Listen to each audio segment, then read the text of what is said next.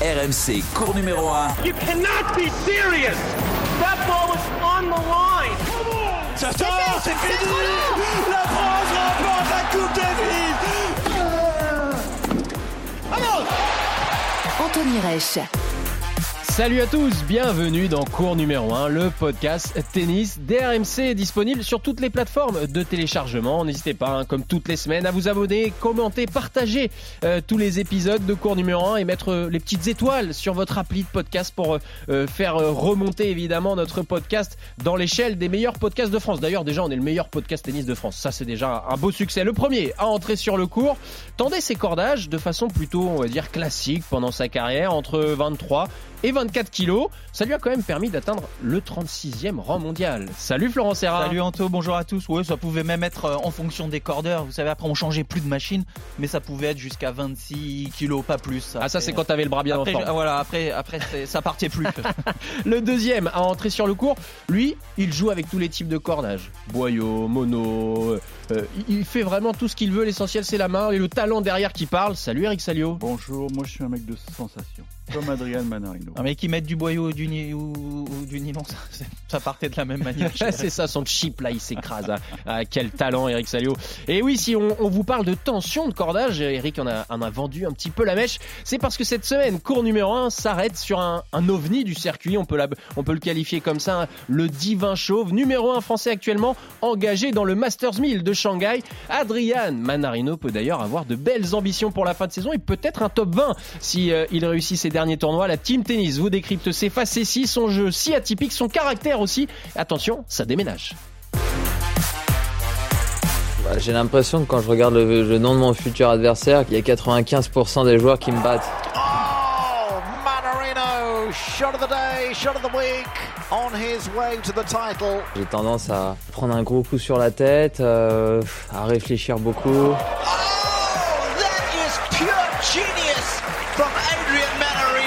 Toute façon, c'est impossible de dire euh, est-ce que ce match-là était mieux que celui d'avant ou quoi que ce soit. Et en, pff, je m'en fous un peu en fait. What a win for Manarino from a set and a breakdown. Champion on the ATP Tour for the second time this year. A champion at the age of 35, beating a man 12 years his junior. But what a performance. Oh, come on. That's ridiculous. Ah, le moins que l'on puisse dire, c'est qu'on s'ennuie pas hein, quand on croise Adrian Manarino sur les tournois ou en conférence de presse. Euh, Eric, hein, franchement, à chaque fois, il y a des punchlines. Hein. C'est un gars hors du commun. On va rentrer dans le détail évidemment, mais c'est vraiment un, joueur atypique hors du commun. Non, mais moi j'adore, euh, même si souvent il se présente euh, avec son suite à capuche, on a l'impression voilà, on va rien lui tirer de lui aujourd'hui, et, finalement, une fois qu'il est détendu, il peut faire des des séries de phrases de 2-3 minutes et, et, à chaque fois c'est toujours pertinent quoi. Et on comprend mieux la complexité du personnage et on comprend mieux aussi la difficulté d'être tennisman professionnel parce que ouais. on, on, le découvrira tout au long du, du podcast. Parfois il y, a, il y, a, des nuits blanches quoi. C'est c'est pas un long fleuve tranquille la, la carrière d'un tennisman et je vois Flo qui, qui abonde. Ouais, c'est c'est pas simple le tennis. Ouais, hein, c'est un sport qui rend fou. Hein. Ah ouais, ça, ça d'ailleurs, j'ai toujours pas, je suis toujours pas redevenu normal. Oui, c'est vrai, t'as encore des petits soucis. Quoi. À chaque fois qu'on te voit, c'est problématique quand même. Hein. non, non, mais c'est vrai que euh, Adrian Manarino, il est peut-être dans la, la, meilleure saison de sa carrière ou tout proche. Euh, son meilleur classement en carrière, c'est 22e mondial. Ça date euh, de 2018. Et là, donc, il est, il est, il est tout proche hein, de ce classement puisqu'il est 23e à l'ATP. Euh, il gagne quand même beaucoup de matchs. Il a, il a gagné des titres aussi cette saison à 35 ans, on a l'impression qu'il est infatigable. C'est quand même incroyable. Oui, il est, euh, mais il, il, gère très très bien aussi maintenant son corps. Il a eu, euh, je sais, euh, pendant qu'on on a partagé, partagé la chambre de temps en temps ensemble en début de carrière, ah. on s'est entraîné beaucoup ensemble. on a eu les mêmes entraîneurs et il avait, des, il avait un, aussi un petit souci de hanche et qu'il a plutôt bien géré. Et c'est vrai que là, je trouve que il arrive avec son jeu un petit peu atypique, surtout les, de plus en plus les joueurs jouent en cadence. Lui, avec sa main, sa balle qui roule, euh, ses changements de rythme, ses amortis, parce que de la main, ça, il en a, parce qu'à l'entraînement, il nous rend un petit peu dingue dès qu'on jouait euh, euh, main gauche. Je trouve qu'il a, il a le jeu parfait pour aller battre pas mal de joueurs sur le circuit qui ne savent pas comment le jouer. Et à contrario, il a des qualités évidemment. On l'a encore vu. Il a été solide en Coupe Davis. Bon après, il a eu un petit souci sur la fin du groupe stage en, septembre avec l'équipe de France, mais il avait gagné son, premier match. Euh, à contrario de, ses qualités de, joueur de tennis, on le sent toujours, Eric, euh, pas en difficulté, euh, mais il se pose 10 000 questions, quoi. Oui, c'est toute la complexité du personnage qui peut paraître comme ça. Inintéressant. Euh, moi, j'ai envie de dire que c'est un mec qui est, attention, hein, je cautionne pas, mais c'est peut-être l'expression qu'on pourrait obtenir si, si, on fait un sondage. C'est un mec qui est attachant. Attachant parce que c'est vraiment un, un, garçon qui a, bah, qui a une carrière euh, absolument euh, incroyable. Euh, j'ai envie, envie, de dire, il s'est fait tout seul, quoi, quasiment. Euh, il a des choix de tournois aussi qui sont très curieux parce qu'il n'aimait pas jouer en France jusqu'à pas très longtemps. Et puis, il a un jeu chiant, attention, hein, c'est pas moi qui le dis. C'est Frances Tiafo qui l'avait dit euh, lorsque l'Américain l'avait battu à l'US. Il a dit boring. Il est boring. Un boring, on peut le traduire par chiant. Pourquoi? Parce qu'il a une balle qui est unique. Comme Flo le dit, il donne pas de rythme. Euh, elle est fusante. Elle est quasiment inattaquable. Donc, comme ça, il dégage pas grand-chose. Mais quand vous êtes en face, je pense que c'est un enfer à jouer. De toute façon, il n'y a pas de miracle. Quand vous gagnez autant de matchs cette saison, je crois qu'il est à à 35, 36, 37, 38, je sais plus. 37 victoires, 20 défaites. 37 victoires, 20 défaites. Ce qui est un beau bilan. Hein. Bah, c'est son meilleur bilan euh, en carrière. Il euh, n'y a pas de, il a pas de secret. Et puis, moi, je pense que Flo aussi va pouvoir nous, nous expliquer. Je crois qu'il a une, il a une petite résidence à Miami et c'est, c'est un bosseur. Moi, je l'ai vu torse nu parfois. Waouh. C'est bien ah, dessiné. Hein, non, mais il est, il est sec, il est affûté, il bosse, il bosse. Mais à l'entraînement, je dirais que c'est, ça peut être parfois un petit peu comme Gilles Simon quand on, on, rentrait dans des gammes, euh, qu'on devait faire un travail précis, c'est pas ce qui le passionne le plus. C'est aussi un matcheur et un compétiteur. Il aime le jeu, il aime les points, il aime faire des beaux coups à l'entraînement. Il va tenter euh, la chose qui peut être aussi un petit peu plus compliquée. Donc il peut, il peut parfois ne pas le réussir, mais oui, c'est pas le joueur des gammes, quoi. Moi, je suis pas d'accord avec Tiafo. Je trouve que c'est beau parfois ce qu'il fait. Techniquement, c'est pas le joueur euh, le, le euh, où c'est le plus propre, mais d'ailleurs, tu parlais de ça, c'est son côté bosseur et attachant parce que on avait euh, qu'est-ce qu'on a pu rigoler ensemble sur le circuit et on discutait un petit peu tennis, mais pas beaucoup. Parce que c'est quelqu'un qui sent bien le jeu tactiquement. Donc même moi, quand j'avais besoin de savoir des petites choses sur l'adversaire que j'allais jouer, je me permettais de lui demander, comme je pouvais demander aussi à Gilles Simon.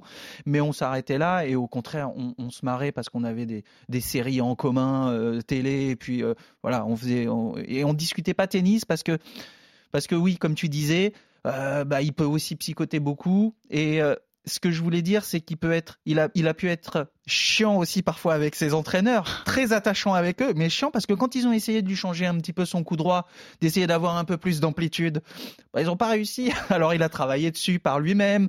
Il y a eu des petites choses euh, mais c'est un artisan, c'est un artisan, j'ai l'impression. Mais c'est un artiste, mais pour lui faire changer un, truc dans son jeu. Artiste, artisan. Artiste, artisan. Dans la manière de, de préparer ses raquettes, on va l'écouter bientôt. Ouais. C'est complètement dingue. C'est il, détonne totalement dans le milieu, quoi. Mais il pouvait pas le sentir, tu vois, quand il voulait changer des jeux, s'il sentait pas un coup droit dans le jeu, s'il y arrivait pas, c'était pas la peine d'insister là-dessus. Et les entraîneurs le, le, savaient quand il bossait avec nous, donc il fallait aussi savoir bien le prendre. Donc il est un peu têtu, quoi. Il, est, il peut être un peu têtu. Et symbole de, de, cette saison incroyable, quand même, enfin en tout cas exceptionnelle, euh, il a accroché à son tableau de chasse Danil Medvedev, Taylor Fritz ou encore euh, Hubert Urkacz. Donc c'est que son jeu, honnêtement, euh, a les armes pour euh, gêner quasiment n'importe quel membre du top 10. Hein. Oui, Florent. Bah, je te rejoins euh, entièrement là-dessus parce que quand tu as des joueurs qui jouent en cadence, euh, qui aiment bien prendre la balle tôt euh, et frapper fort, quand euh, lui met pas de rythme et puis que d'un coup avec son revers qui roule, tu le vois pas partir en plus et puis comme il a des préparations en coup droit notamment assez courtes aussi, il, il est assez imprévisible et puis il a son service de gaucher qui est peut-être pas le plus puissant du circuit mais où il se mais décale, euh, il te fait une petite balle, il te sort du terrain et puis derrière il te prend tôt à plat et puis va, va courir.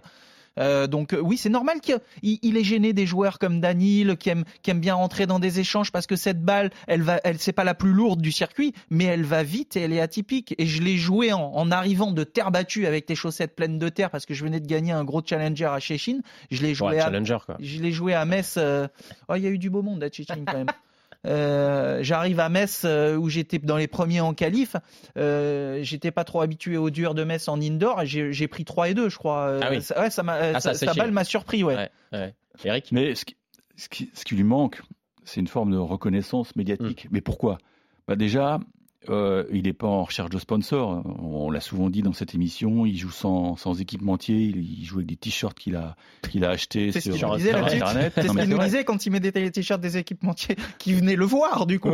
Il prenait son t-shirt, il, il l'enlevait, il dit ça gratte ce truc, ça gratte. Ça, non, mais voilà, mais ça ne m'étonne pas. Mais en plus, il lui manque une, une saga en, en Grand Chelem ou une saga en Coupe Davis. Parce que ce mec-là, euh, tu, tu vas dans la rue, tu interroges des gens, tu dis qui est le numéro un français, mais son nom ne viendra jamais.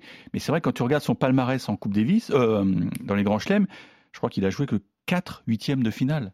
C'est très peu. Et pourtant, et puis il a une stat aussi qui est très défavorable, il est sur 21 défaites d'affilée sur un top 10 en, majeur. Quoi. Donc voilà, il lui manque un truc, il manque pas grand-chose à mon avis pour que, pour que l'étincelle euh, prenne, mais, mais voilà pourquoi il est, très peu connu et que on peut pas le comparer aux quatre mousquetaires. Quoi. Et pourtant, c'est un garçon qui, qui a du talent. Qui a un talent fou.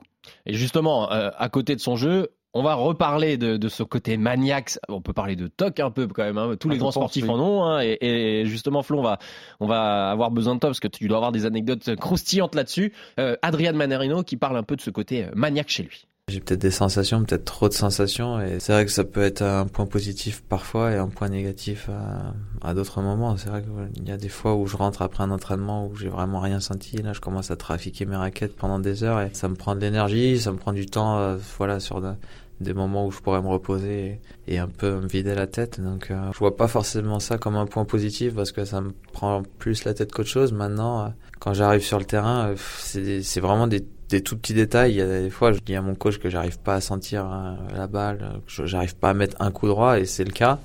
Et je, je, modifie un truc que personne n'arrive à voir, et, et tout d'un coup, j'ai l'impression que je peux plus rater une balle. Donc c'est vrai que c'est c'est des tout petits détails qui, qui font la différence chez moi. Et il y a des semaines où voilà, je rentre de l'entraînement, je pose mon sac à l'entrée de la chambre d'hôtel et puis je le reprends au moment d'aller m'entraîner le lendemain. Il y a des jours où c'est tous les soirs où je passe entre 30 minutes et une heure à, tout trafiquer. C'est pas les moments que je préfère, mais c'est généralement quand il y a des nouveaux jeux de raquettes qui arrivent et voilà, une raquette de tennis, la manière dont c'est fait, ça ne, il peut pas y avoir deux raquettes identiques en fait. Du coup, j'arrive à, à trouver des détails là où où d'autres n'en verraient pas du tout quoi.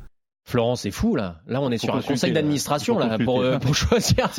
Moi, j'ai plus connu celui, j'ai plus connu celui qui est rentré de l'entraînement, qui posait son sac et puis je le reprends demain.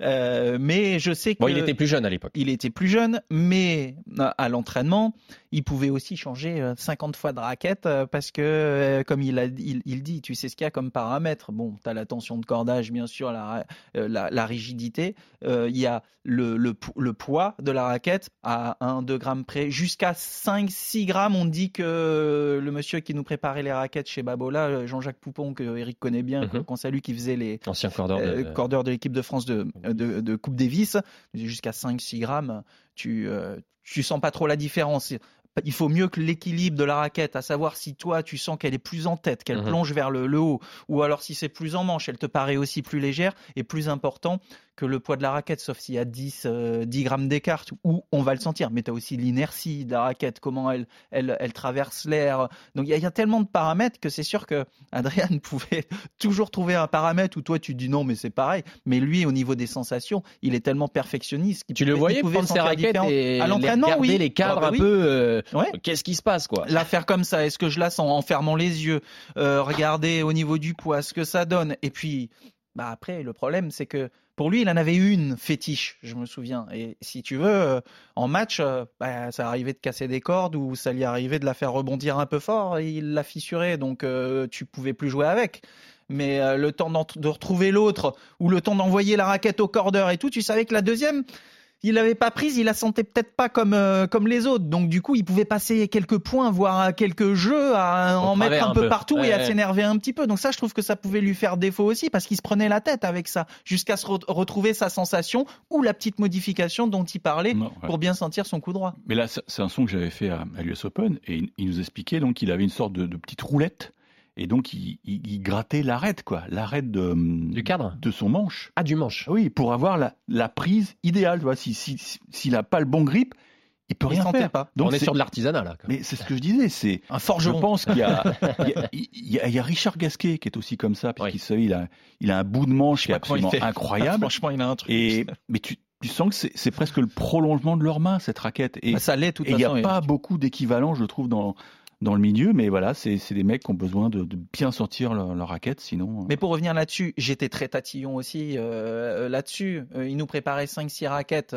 Jean-Jacques, trois fois dans l'année à peu près. Moi, j'aimais bien changer. Début d'année, tu passais sur terre, tu revenais après gazon dur. Et puis, bon, comme je dis, le poids, il peut être vraiment important.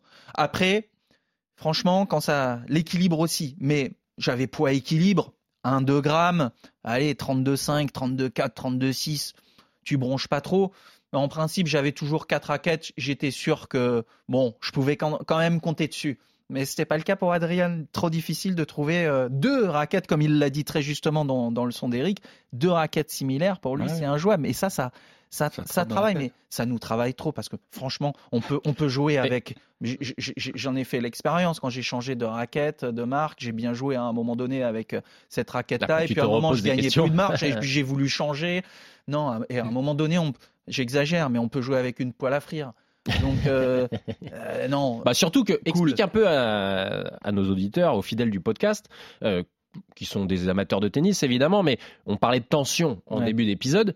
Lui, c'est pour ça que je parlais d'OVNI, il tend à 9, 10, 11 kilos. Ça, j'ai du mal à comprendre, mais au bout d'un moment, en fait, si tu veux, quand tu descends vraiment beaucoup en tension, d'après les dires que j'avais et, et ce que je ressentais aussi, c'est qu'au bout d'un moment, que tu tendes à 15, 14, 13, 12, enfin, elle n'est pas tendue ta raquette. Donc, moi, au bout d'un moment, je sentais plus. Mais lui, il a aussi une main qui est quand même particulière. Donc, Hmm. à, ce- à ces tensions aussi basses, bah, tu sens que tu sens que il va quand même chercher quelque chose qui va lui correspondre et il va peut-être voir une différence. Moi, que je tende à 15, 14, 13, 12, j'en mettais partout. hein. Euh, là, avec la frappe, euh, j'arrosais. Donc, c'était pour ça que je te parlais de tension plus classique. Et Polo Mathieu, à l'inverse, avait l'habitude de tendre près de 30 kilos. Quoi. Oh, donc 30 là, c'est- kilos, quand tu dur. frappes, ça fait un bruit, c'est assez aigu, dur, si tu veux. Et alors, le, euh, le, le toc le plus, on va dire, le toc, en tout cas la mimique ou le, le côté maniaque qui ressort le plus chez Adrien Manarino, Eric, Mm. c'est sa volonté ferme et définitive de ne jamais, en tout cas de tout faire pour ne pas connaître son adversaire du pro- au prochain tour. Ah, Mais parfois, ça a donné lieu à des, des conférences de presse euh, qui auraient pu se terminer très vite, puisque si on a un journaliste qui est inexpérimenté, qui arrive et qui dit Bon, bah, tu joues un tel au prochain tour, ah, il se braque, et il est, il est à deux doigts de, de quitter la quitter. salle.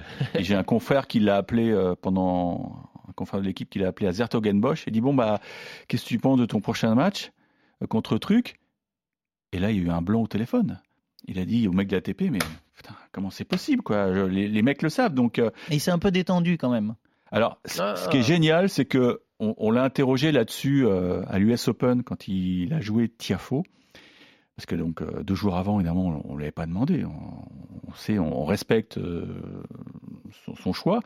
Et, et en fait, c'est l'inspecteur d'Eric. Euh, C'est aussi Adrian d'Eric. Parce que on lui dit, mais raconte-nous comment tu as su que tu avais joué Tiafo? Alors il dit, ben, j'arrive au stade, je vois un peu les mecs dans le vestiaire, je savais que je jouais sur le Armstrong, donc je me dis, je joue un gros. Ah, je me dis, bon, ça doit être Paul ou Tiafo, peut-être que c'est un des deux. Et puis il voit, il voit Tommy Paul qui est convoqué sur un cours, il dit, bon, bah, c'est pas Paul. Et là, il se dit, bon, bah, ça va être Tiafo. Donc ça, c'est, c'est, ouais, c'est, c'est une sorte de déduction tu sais que ça m'est policière. arrivé aussi, mais on était sur un challenger, je crois, parce que je savais qu'il aimait pas trop ça. Et puis à un moment, je- on devait s'échauffer ensemble le lendemain et je- il devait jouer un autre gaucher. Donc euh, je, je, crois que je lui dis, euh, tu veux quand même t'échauffer avec moi demain? Parce que pour le gaucher. Et là, je me dis. et là, bon, je le vois, tu vois, il dit rien. parce Oui, bah voilà, tu l'as tué. mais- son copain. Il devait être deux ou trois dans le tableau. euh. Il me dit non, mais il me dit t'inquiète pas. De toute façon, j'ai toujours un couillon qui me le dit. donc. Non, mais surtout que ce toc-là, il est poussé euh, euh, jusqu'à un point où, on va dire, son cercle proche qui l'accompagne en tournoi a une consigne importante, c'est de ne pas parler tennis quasiment Mais bien sûr, ouais. au repas, etc., Quand on allait dans les moments de raison. vie, en dehors de- du terrain, quoi. Mm. Alors que justement, il ne sache pas euh, qui il va affronter. alors, moi, moi j'a- j'admire son. Enfin, il a deux, plusieurs coachs, hein, il a deux coachs, mais j'admire le boulot des coachs parce que, en fait, donc, ils ont euh, un, timing très serré. Ça peut être euh, 20 minutes ou une heure avant d'entrer sur cours. Comment il fait pour briefer son joueur en, quelques mots, quoi. Il y a des joueurs, qui, des entraîneurs qui, qui avaient du mal euh, avec ça. Euh, tu vois, Ah de, oui. de dire mais attends, comment on prépare le match quand même? Moi, j'ai envie d'aller. Il va voir le match avant, mais comment lui en parler Euh, oui. Non, parce qu'il a pas envie de cogiter toute la nuit, de toute Voilà, façon, avec ça. ouais. Donc, euh, ouais, après, ça, c'était ça. Ça se faisait 30 minutes avant d'entrer sur le cours. Après ton échauffement du matin, tu joues un tel. ok, bah, pas de souci. voilà comment Mais ça va se passer. côté- ça allait très vite après. Il nous répétait, de toute façon, moi j'ai pas de plombée. Il joue toujours la même manière, Adrian. Donc euh, qu'est-ce que ça change que je joue Federer ou Shelton ou un autre, quoi? Donc euh, il, il raisonnait comme ça, mais il voulait pas effectivement se prendre la tête avec un, un éventuel mauvais tirage, surtout en grand chelem, parce qu'en grand chelem les tirages maintenant sont faits euh, soit le jeudi, soit le vendredi. Il voulait pas que quelqu'un dise bah, bah t'as vu, oh t'as hein. oh, t'as pas de chance, tu te prends un tel. Là, ça lui bouffe le cerveau. T'en as quelques-uns qui faisaient ça, Lucas Pouille avec Emmanuel Planck, euh, avait tendance à le faire. D'ailleurs, je venais de commencer à travailler pour vous et je discute avec Manu qui vient me voir et puis euh, et je dis allez, le prochain euh, c'est la partie de. Il me dit mais je regarde pas les tableaux, Flo. Merci, hein, merci. Caro Garcia, elle, elle est comme ça maintenant. Oui, c'est vrai. Ouais. Elle veut de moins en moins Ouais. connaître son, sa, sa- sa future euh, adversaire. Et alors, il a gagné euh, dans sa carrière quatre titres.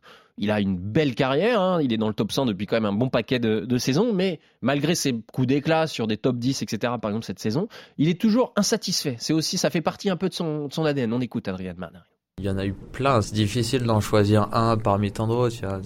Toujours les victoires en Coupe Davis parce que voilà, tu partages ça avec tout un groupe. Et, et voilà, quand tu rentres sur le terrain, tu as envie de bien faire, mais surtout pour, pour toute l'équipe aussi les, les coéquipiers. Du ça, c'est toujours des, des hyper bons moments à partager. Après, il y a des victoires en tournoi. Il y a des, euh, moi, je me souviens avoir gagné un, un gros match en Australie euh, contre Karatsev il y a, il y a quelques années en, en finissant à 2h30 du mat. C'est des moments un peu particuliers, mais quand tu partages ça avec, avec des proches, et c'est, c'est vraiment hyper agréable. Après, il y a aussi des nuits blanches et des défaites qui font très mal. Ça, ça on n'y pense pas assez, mais euh, c'est vrai que c'est un, un métier qui est assez particulier. Quoi. Tu passes par des émotions incroyables, que ce soit dans le bon ou, ou dans le mauvais sens, mais euh, on se sent vivant. Quoi. On, a, on a des émotions. Quoi.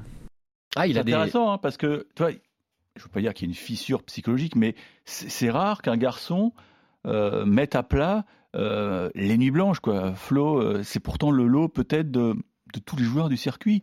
Et on parle souvent de, de problèmes mentaux chez les sportifs Mhm. de haut niveau. moi, je trouve c'est intéressant qu'il ouvre une petite porte.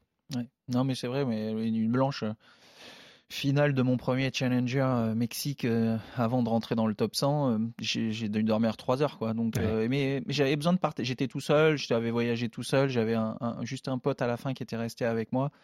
Et puis j'avais besoin de partager, euh, j'avais besoin d'envoyer un message et dire putain, je, je dors pas, euh, tu vois, je, fais quoi? Alors bon, tu cogites machin et puis dis bon de toute façon si je suis fatigué, je vais m'endormir et puis ça m'a pas empêché de gagner le tournoi et puis de faire euh, après de, de rentrer quelques semaines après dans le top 100. Mais oui, c'est plein des, des émotions comme ça. Il dit Adrien, on passe par des moments où on a envie de tout plaquer. Et euh, d'ailleurs, deux semaines avant ce tournoi qui lance ma carrière complètement vraiment de, de, de top 100, j'ai- failli, euh, failli rentrer en, France parce que je perds en qualif d'un tournoi pourri entre guillemets euh, pour moi et, euh, et arrêter. Et puis deux semaines après, je me remets dedans. Joe venait de gagner ce tournoi à Léon. Il me dit Qu'est-ce que tu fais, Joe Wilfried Tsonga Euh, Lui, il me dit Tu vas voir, cette semaine, je vais gagner le tournoi. Et puis il gagne le tournoi et moi j'avais fait premier tour, un tournoi ridicule. Et puis finalement, euh, euh, je lui dis bah Joe, Ça t'as gagné là. ouais. Moi je vais gagner la semaine prochaine, tu vois. Je sais pas, ça m'a fait discuter avec lui, avec la confiance qu'il avait. Tu te remets dedans et puis c'est des émotions. C'est pour vous dire que c'est des émotions euh, Ouais, c'est totalement, le- ouais, l'ascenseur émotionnel continu, Voilà, hein, ça, quasiment la vie pour avoir partagé avec joueur de Adrien tennis. euh, beaucoup de moments. ouais, c'est on en a tous vécu. Alors, il y a une autre facette de, de sa carrière, on va dire ça comme ça, qui est, qui est assez euh, atypique aussi, c'est la terre battue. Parce que la terre battue, Adrian Manarino, je ne sais pas si vous vous souvenez, mais maintenant il maîtrise quand même un peu mieux tout ce qui est glissade, enfin puis le jeu de terre.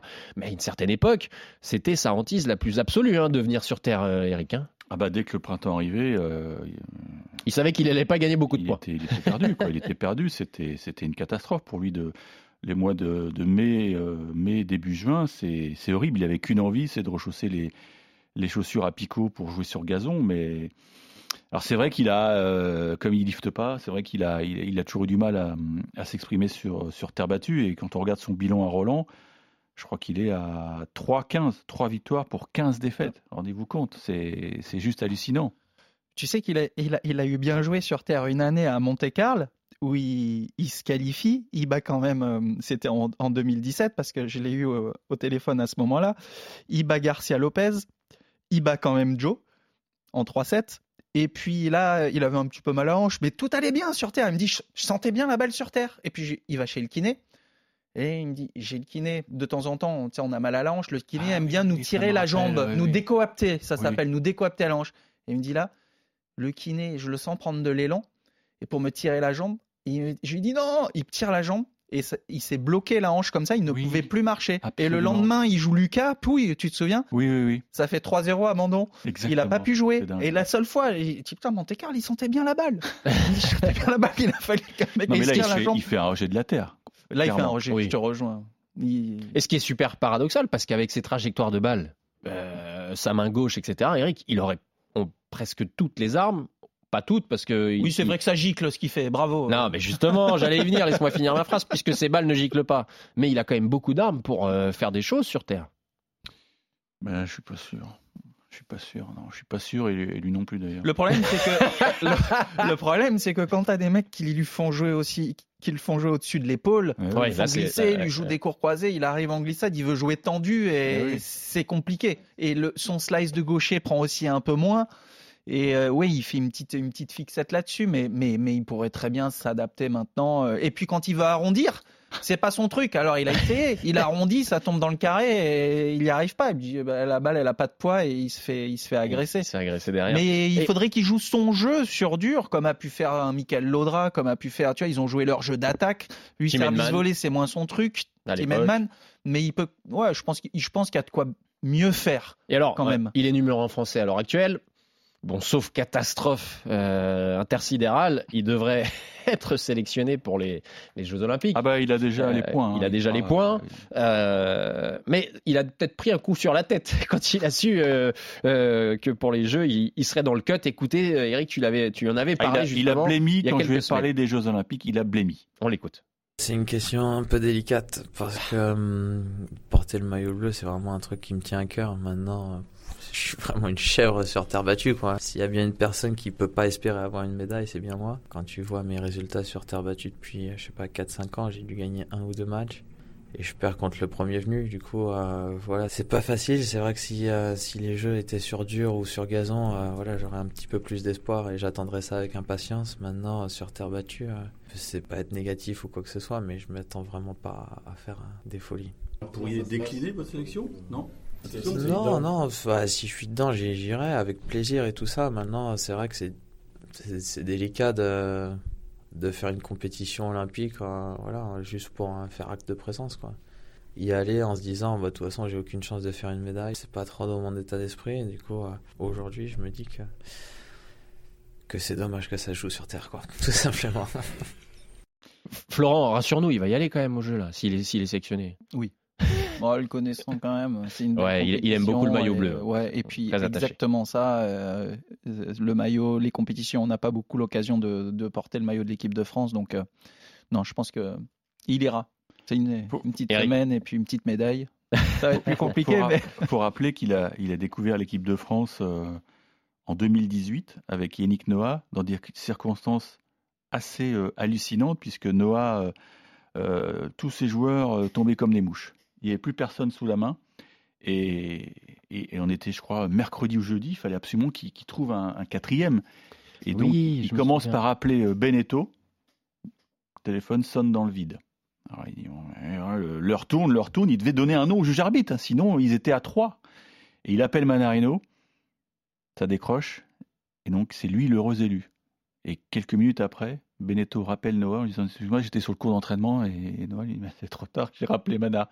Ça s'est joué comme ça. Il avait gagné son match, c'était Albertville, je me souviens, contre Robin Haze, match en 5-7.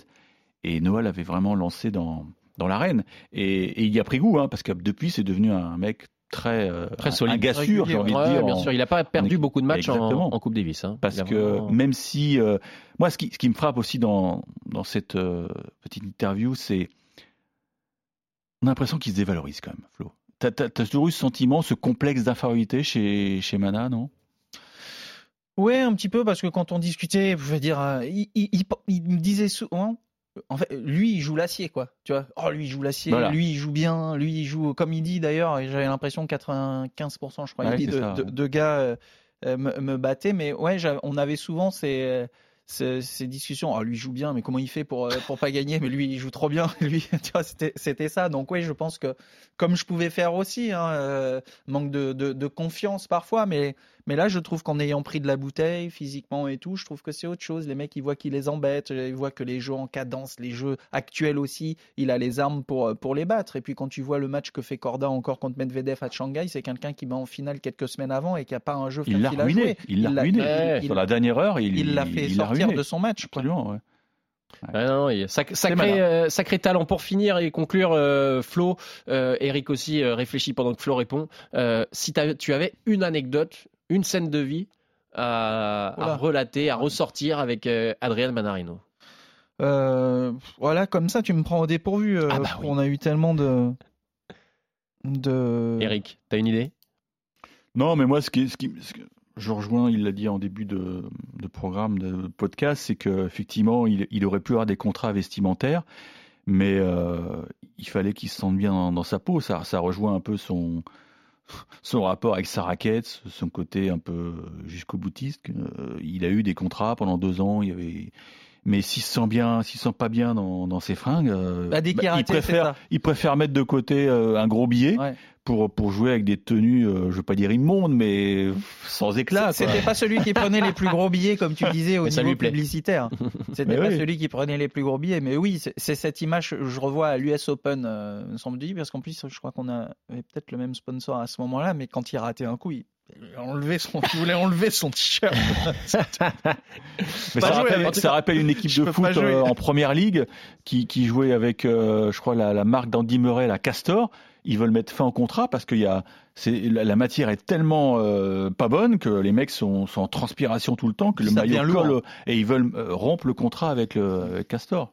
En tout cas, au moment où on enregistre hein, ce cours numéro 1, il est toujours en lice euh, à Shanghai, Adrien Manarino. Et si vous voulez le voir, parce que c'est toujours quand même très sympa de voir un match euh, du français, eh bien, euh, il sera du côté de, du, du RPM, du, Bien du sûr, Rolex Paris euh, Master, euh, tout début novembre. Donc c'est l'occasion aussi de voir un, un jeu atypique avec des hot shots parce qu'il en a mis quelques-uns cette saison et c'est toujours euh, super sympa. Merci Flo, Merci à vous, Eric, avec plaisir. euh, Merci à pour ce nouvel épisode de cours numéro 1. Et merci à vous d'être toujours aussi nombreux. N'hésitez pas à commenter, partager, mettre les petites étoiles sur vos applis de podcast pour qu'on continue de, de remonter dans le classement. À très bientôt. Ciao, ciao. RMC, cours numéro 1.